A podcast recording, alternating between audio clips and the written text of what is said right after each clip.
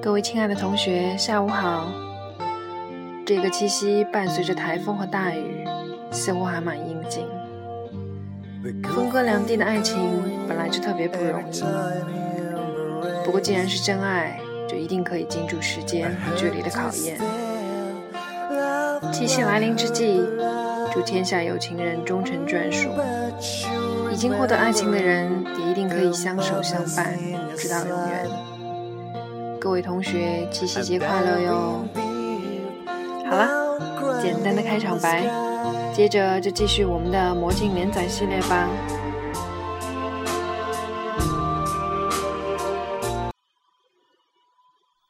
涂建信见到陆凯的时候，劈头盖脸就问：“你昨天晚上跑哪儿去了？我这手机都快打爆了！你……”他突然住了嘴。陆凯脸色苍白，眼窝下是深深的两个黑眼圈。到底出了什么事儿？没什么。陆凯在办公桌前坐下，打开电脑，一言不发。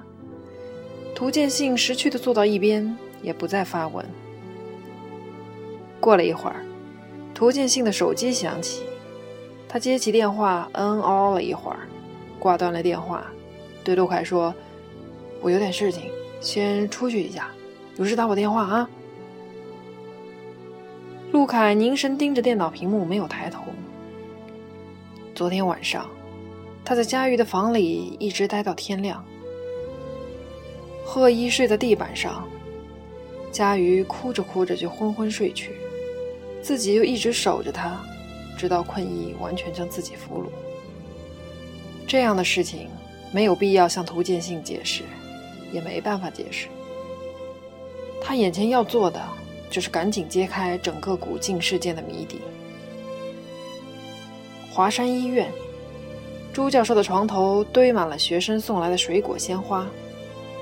陆凯笑道：“朱教授，您真是桃李满天下，那么多人关心您，您一定要快点好起来。”朱教授苦笑了两下。我也想快点好起来，不过这个毛病说不准什么时候就犯，也没办法。陆凯找了把椅子搬到朱教授跟前。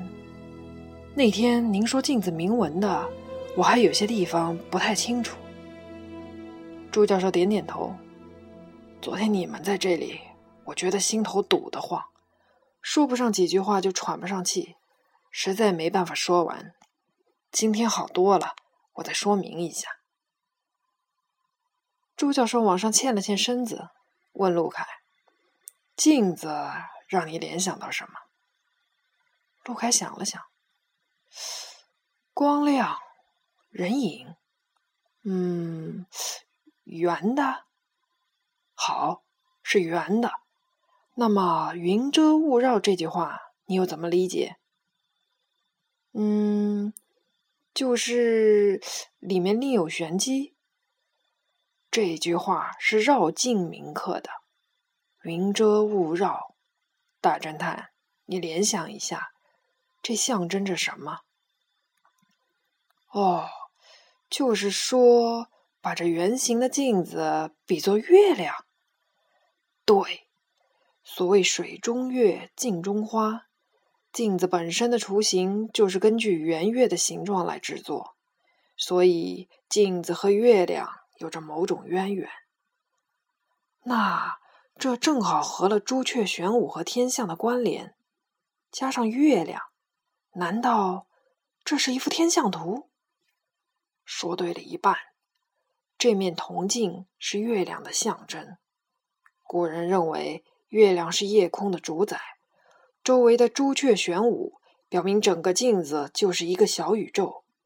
月有阴晴圆缺，从新月到满月，再到新月，一个完整的月相周期，就象征着生命从生到死，再从死到生一个轮回。哦，这就是您所说的复生的含义。没错。另外，我研究了一下。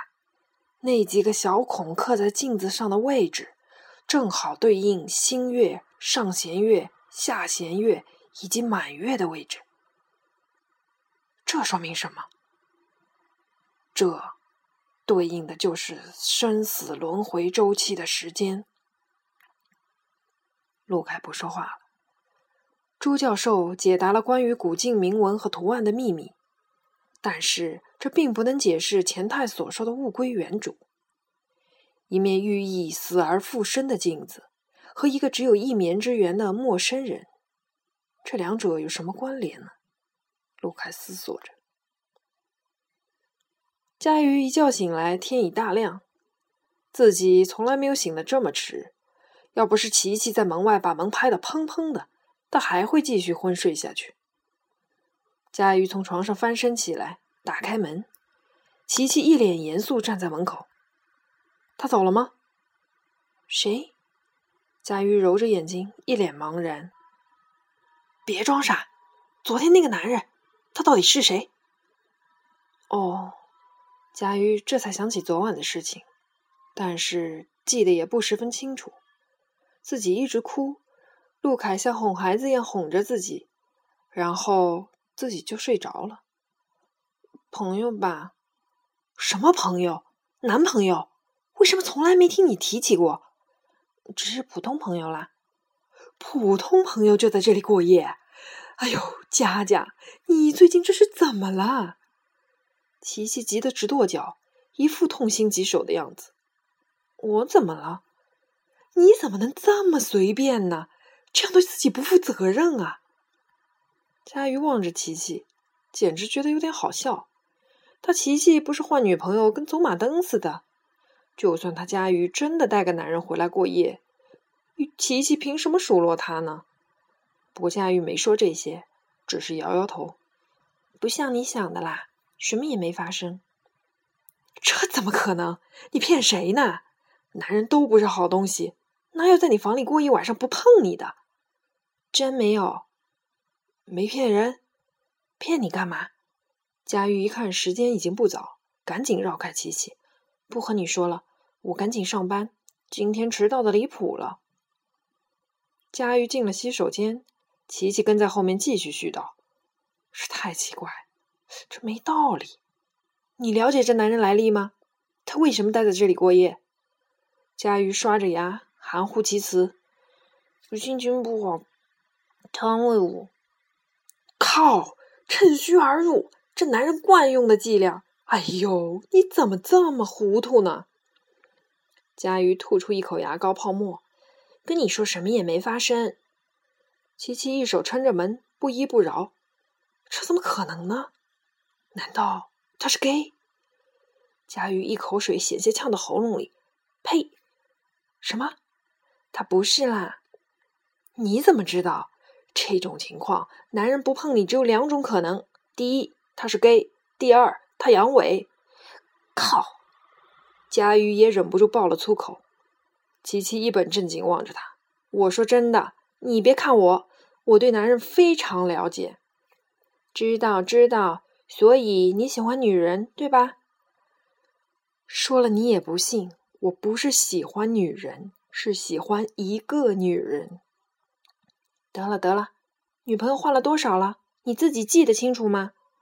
你不懂，我觉得吧，你这才叫男人的通病：自己好色，还要求别人纯洁，双重标准，喜新厌旧，还美其名曰博爱。我没遇到对的人，这是你说的吧？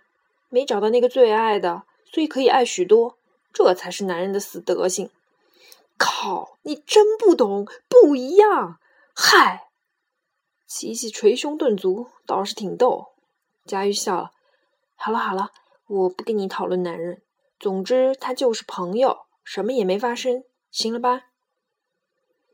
佳玉转身回房间换衣服，琪琪还是跟在后头。这次没发生，不代表以后不会发生。这小子没显明安好心，你一定要防着。佳玉关了门，琪琪的话隔着门依然听得到。陆凯没安好心吗？昨天自己留他下来，却什么也没发生，他应该算是个好人吧。但是，经过昨晚，自己的心态好像也发生了一些改变。在恐惧的时候，无助的时候，有个人在自己身边保护自己，这种感觉算是爱吗？佳瑜回想起陆凯的神情语气，这才发觉，自己虽然一直戒备，却竟然已经慢慢开始信任这个陌生人。但是，他对陆凯到现在还是一无所知。私人侦探，怎么看都不像是什么正常的职业。以此谋生的男人，应该也都是奇怪的人吧？佳瑜觉得好奇。对这个闯入自己生活的男人，他第一次开始感到好奇，就好像夏娃好奇禁果的味道。好奇，也许就是坠入深渊的开始。